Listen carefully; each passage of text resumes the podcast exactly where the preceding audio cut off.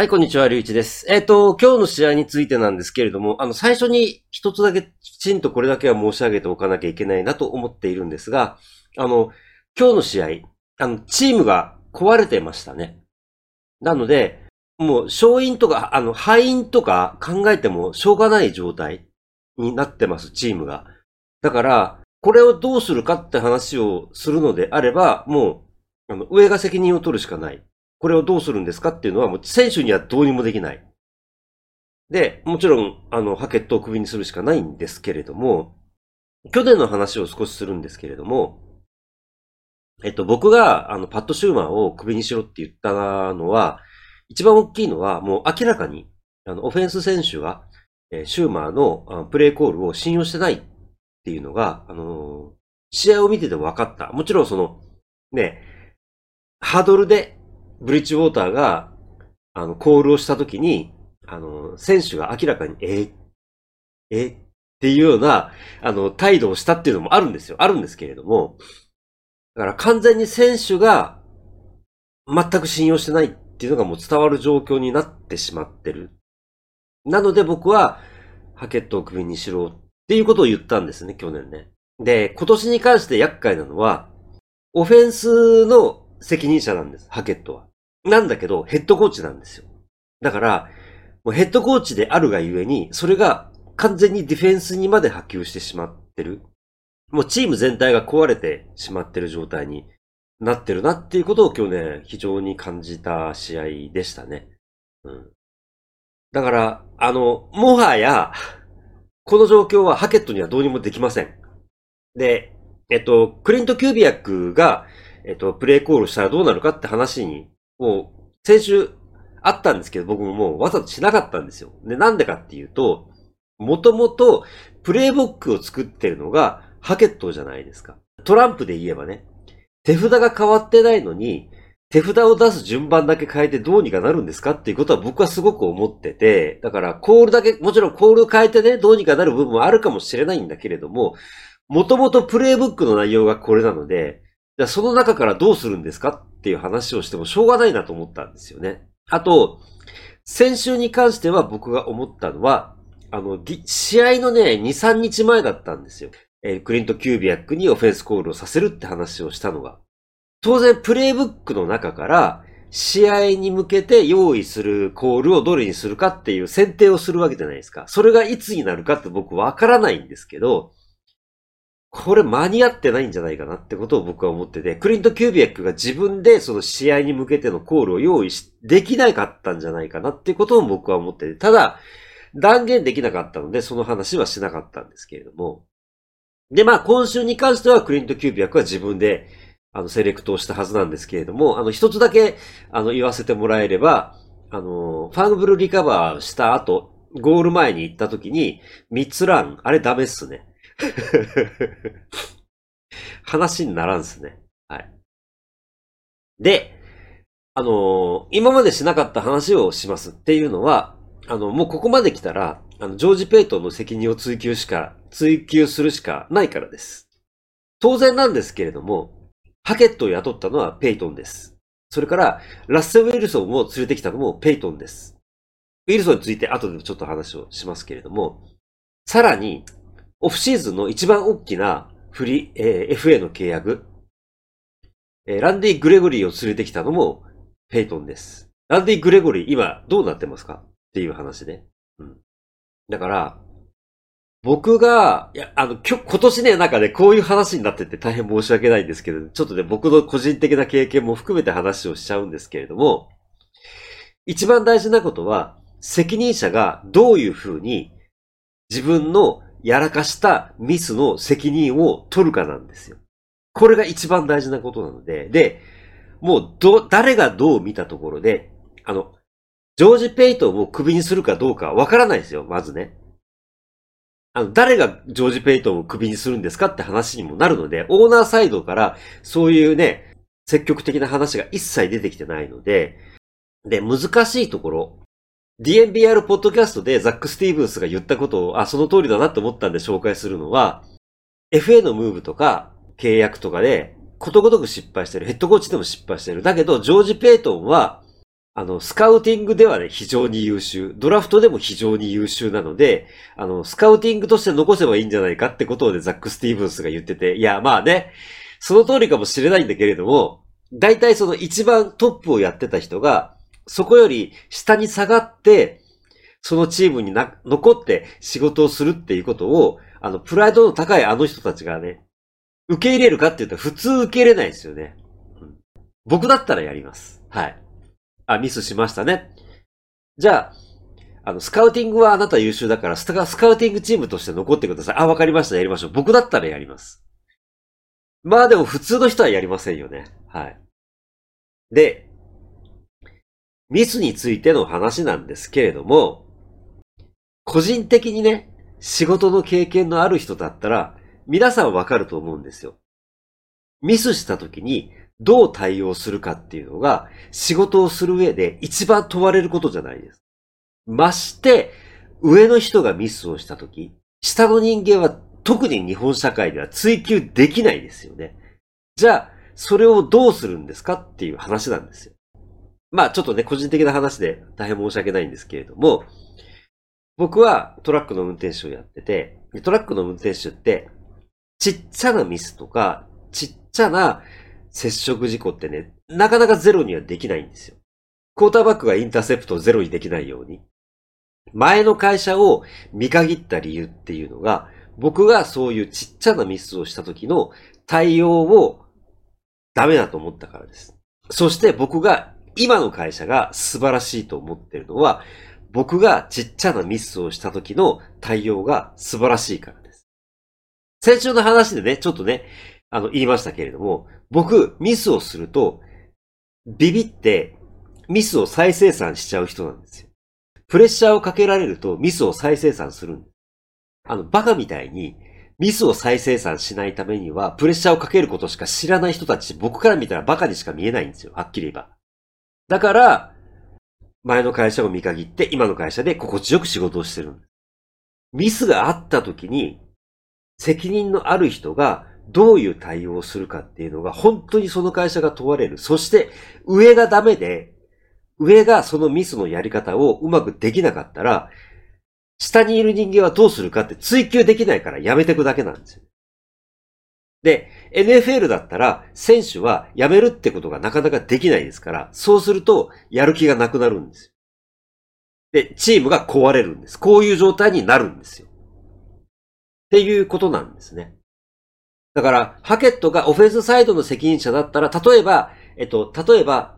えっと、去年はパット・シャーマーはオフェンスコーディネーターでしたから、まだ上にビッグファンジオがいた。ヘッドコーチで、そしてビッグファンジオがいたので、まだ抑え効いたんですよ。今年は、ハケットはオフェンス責任者であると同時にヘッドコーチなので、もはやハケットの信用がなくなると、どうにもなんないんですよね。何やってももうダメです、これは。なので、この状況を、えっと、もう先週言いましたよね。残り6試合。どうやって残り6試合を有意義に乗り切るんですか？っていうことを考えなきゃいけない。で、この状況でハケットを首にせずに、しかも何らチームに対して来年以降どうしますってアナウンスもなしにやったら間違いなく常識的にはジョージ・ペイトンの首が危なくなります。僕が先週、ハケットを首にするべきだって言ったのは、もう一周引っ張ったらこうなる可能性があると思ったからです。去年のブロンコスを見てたから。パット・シューマーが完全に選手の人望を失ってしまう瞬間があったわけで、そこまで来ちゃったらもう本当にチームが壊れるから。壊れちゃったらもうどうにもなんないんですよ。で、ここからハケットを首にしたら、首にしろって言われたから、ハケットを首にしましたって見えちゃうんですよ。リーダーとして非常に良くない。なおかつ、あの、ジョージ・ペイトンは去年、パット・シューマーを最後まで首にしなかったんですよね。オフェンス選手から完全に人望を失って、オフェンスチームが壊れているにもかかわらず、ペイトンはシューマーを首にしなかったんです。今年もそれをやるんですかっていうことを僕は思っていたりもします。あの、一つポジティブな話をすると、まあ、あまりポジティブとは言えないですけど、多分、あの、今日の試合ちょっとね、あの、怪我情報僕チェックしてないんですけど、これから残りシーズン、そんなにひどい怪我は出ないと思います。アメフトなので、もちろんゼロにはできない。アクシデントをゼロにはできないと思いますけれども、なんでかっていうと、選手もやる気ないからです。簡単なことです。でその状況で今日の試合の敗因を考えたってしょうがないってことなんです。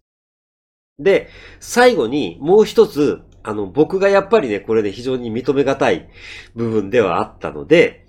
今まで言わなかった、言えなかったんですけれども、ラッセル・ウィルソンダメっすね。うん。ペイトンの失敗としてラッセル・ウィルソンを連れてきたこと。そしてもう一つ絶対にまずいのは契約延長しちゃったこと。もうこれで、えっ、ー、と、あと2年、2024年までラッセル・ウィルソンでやるしかないです。この状況を作ってしまったのは非常にまずかったです。だから、僕はラッセル・ウィルソンに関していろいろ話も聞いてはいましたし、ちょっとどうかなって思ってる部分も正直あったので、個人的にね、言ってないかもしれないんですけど、ラッセル・ウィルソンの契約延長には反対でした。だから2年契約が残っているわけですから、せめて今年1年プレーをしてもらって、その状況を見てから延長すればいいんじゃないかなと思ってたんですけれども、あっさり延長しちゃいましたよね。まあわかるんですけど気持ちは。で、ラッセル・ウィルソンに関して、ピート・キャロルが素晴らしかったのか、ラッセル・ウィルソンが素晴らしかったのかっていう話をすると、結論としてピート・キャロルが素晴らしかったのかもしれないなっていうことを思ってます。もちろんラッセル・ウィルソンも素晴らしいんですよ。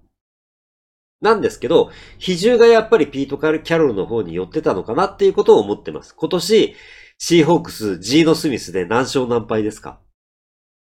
で、これと同じことを僕は過去に考えたことがあって、ビルベリチックがすごかったのか、トム・ブレイディがすごかったのかっていう話なんです。僕は現時点でこれは両方だったかなと思ってます。もちろんピート・キャロルとラッセル・ウィルソンに関しても両方なんですけれども、ピート・キャロルの方により比重があったのかなっていうことを思っていますし、現時点で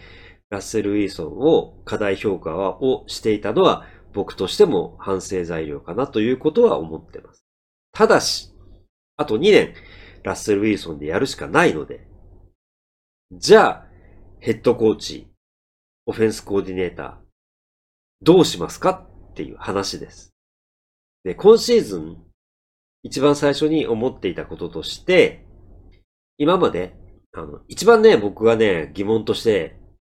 思っていたのは、ジェリー・ジューディが一体バストなのかバストじゃないのかっていうことに関して僕判断ついてなかったんです。